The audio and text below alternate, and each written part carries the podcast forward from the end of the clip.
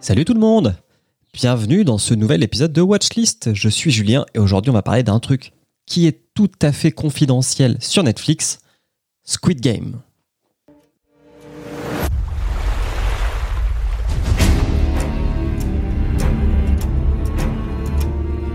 Vous tous ici présents, vivez sur le fil du rasoir avec des dettes que vous ne pourrez jamais rembourser. Si vous ne souhaitez pas participer, merci de nous en informer maintenant.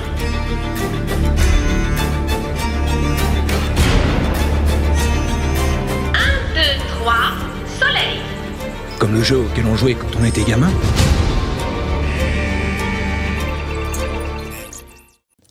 Alors, j'ai coupé la bande-annonce pour pas vous divulgacher le premier épisode, si jamais vous ne l'avez pas vu. Squid Game, de quoi ça parle? Alors, Squid Game, qui au Québec est traduit par le jeu du calamar, et en coréen, parce que c'est une série coréenne. Alors, j'espère que je ne vais pas écorcher euh, la prononciation. Lexine, tu me dis, ça se dit Ojing et O Game.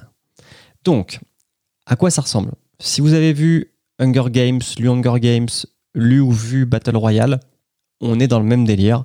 Des gens se rassemblent à un endroit et le but du jeu, c'est d'être le dernier survivant. À quoi ça sert? Si vous êtes le dernier survivant, vous allez gagner 45,6 milliards de won, ce qui correspond à 32 millions d'euros. Voilà. Alors, pourquoi on regarde Squid Game? Bah déjà, parce que c'est une très bonne série. Elle n'est pas trop longue. Il y a 9 épisodes qui font... Alors, c'est des durées variables. Ça peut aller de la demi-heure jusqu'à l'heure. Mais généralement, on est plutôt autour de 50 minutes. Euh, c'est une série qui manie très bien le cliffhanger, puisqu'à la fin de chaque épisode, vous avez quand même envie de mettre le suivant pour voir euh, ce qui se passe. Et puis, c'est une série qui a des très bons personnages, je trouve. Alors, les personnages ont tous des numéros. Donc, le héros principal, par exemple, c'est 456. Et il a un de ses voisins, c'est 218. Il il va aider un vieillard qui est le numéro 1. Bref, il y a une galerie de personnages qui est plutôt sympatoche à suivre. Alors, c'est pas tous des good guys, très clairement, mais c'est sympa.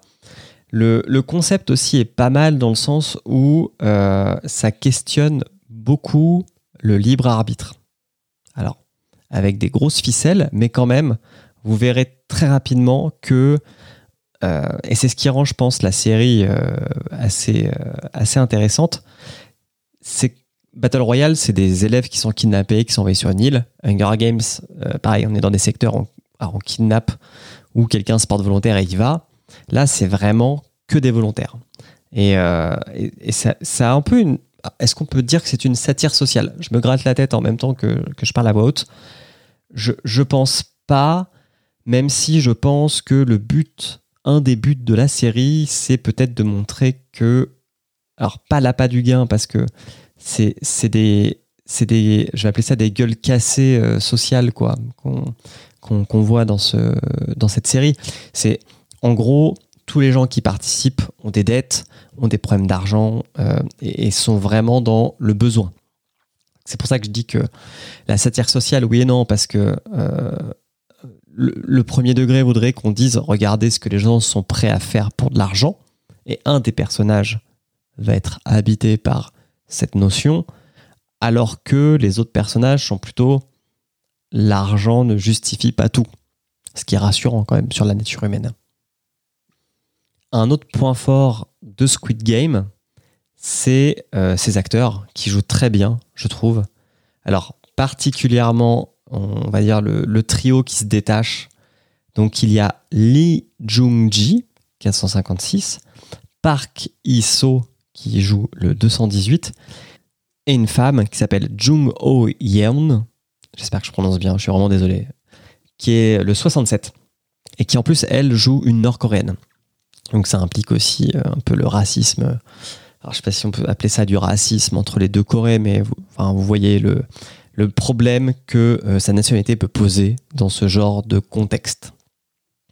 Donc les acteurs, très bons. Et enfin, je pense que euh, le troisième gros, gros, gros point fort de cette série, c'est sa direction artistique. C'est-à-dire que il y a des choses très simples, comme le, premier jeu, je pense que vous l'avez vu, c'est c'est vrai que j'ai même pas parlé du concept. Donc en gros, pour gagner ce Battle Royale, il faut réussir six jeux d'enfants. Le premier jeu, c'est un 1, 2, 3 soleil. Et vous avez sans doute vu cette énorme figurine euh, de petite fille avec une tête qui tourne à 360 degrés. Et donc du coup aussi à 180. euh, et qui scanne en fait les gens qui bougent pas. Cette DA, donc il y a ça, il y a les costumes, aussi bien les costumes des joueurs que des gardiens.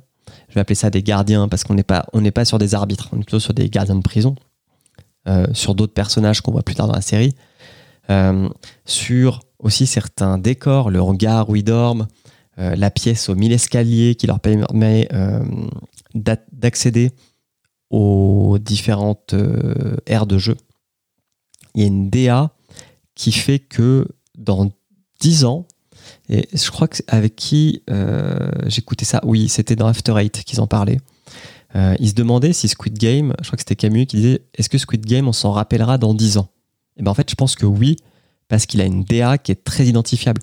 Euh, les, gardiens, en fait, ont des, masques d'escrime avec des sigles. Ça, on s'en souviendra comme on se souvient du masque de Scream, du tueur de Scream. On- On est vraiment sur le même niveau d'impact sur la pop culture, je pense, avec Squid Game. Ce qui fait que, moi personnellement, j'ai commencé à regarder la série parce que sur TikTok, je voyais des mèmes que je ne comprenais pas, qui sont en fait des mèmes liés au jeu du 1, 2, 3 soleil. Et c'est là aussi où c'est fort, c'est que on est vraiment en face d'un phénomène de pop culture et qu'il serait bête de ne pas essayer par, on va dire, euh, position hautaine de euh, si tout le monde aime, moi je regarde pas, etc. Non, franchement, allez-y. Netflix a, mis les moyens et a donné les moyens à cette production coréenne pour faire un truc qui est très international, mais aussi très coréen, qui nous en apprend un peu plus aussi sur euh, bah, un aspect de la Corée qu'on voit pas trop, qui est quand même la misère, qui est pas un truc qu'on aime mettre en avant dans les pays. Enfin, quand vous faites le touriste, euh, généralement, vous n'êtes pas dans ce genre de quartier. Et puis, il y a quand même la barrière de la langue qui fait que c'est quand même difficile d'échanger avec des locaux. Donc vraiment, c'est. Alors, je dis pas que c'est une plongée dans la Corée, alors je dis pas ça, mais, mais c'est rafraîchissant, tout comme, euh, je crois que c'était 2% ou 3% qui était la, la série brésilienne, euh, qui montrait aussi des mauvais côtés du Brésil. C'est rafraîchissant de voir la Corée sous un autre angle, avec le budget de Netflix. Voilà, c'était Marocco de Squid Game. J'espère que ça vous plaira. Franchement, allez-y. Je pense que, comme moi, vous n'allez pas comprendre le Squid Game, qui est un jeu coréen, une sorte de marelle un peu plus complexe et, et totalement habitable. Mais à part ça, le reste, c'est nickel chrome. Voilà. Watchlist est un podcast du label Podcut. N'hésitez pas à aller voir tous les autres podcasts du label sur podcut.studio. Si vous aimez ce qu'on fait, n'hésitez pas à nous soutenir, même 1 euro par mois, c'est déjà énorme pour nous aider à financer les outils qu'on utilise, les bandes sonores qu'on utilise aussi pour les fictions, pour les bêtes des podcasts, pour euh, pas mal de choses, pour euh, nos réseaux sociaux aussi, et pour payer les gens qui travaillent avec nous, parce que c'est important de payer les gens. Et euh, je vous laisse, et la semaine prochaine, vous retrouverez Cherno qui vous parlera de Love, Dance and Robots, qui est toujours sur Netflix. Allez, des bisous tout le monde, ciao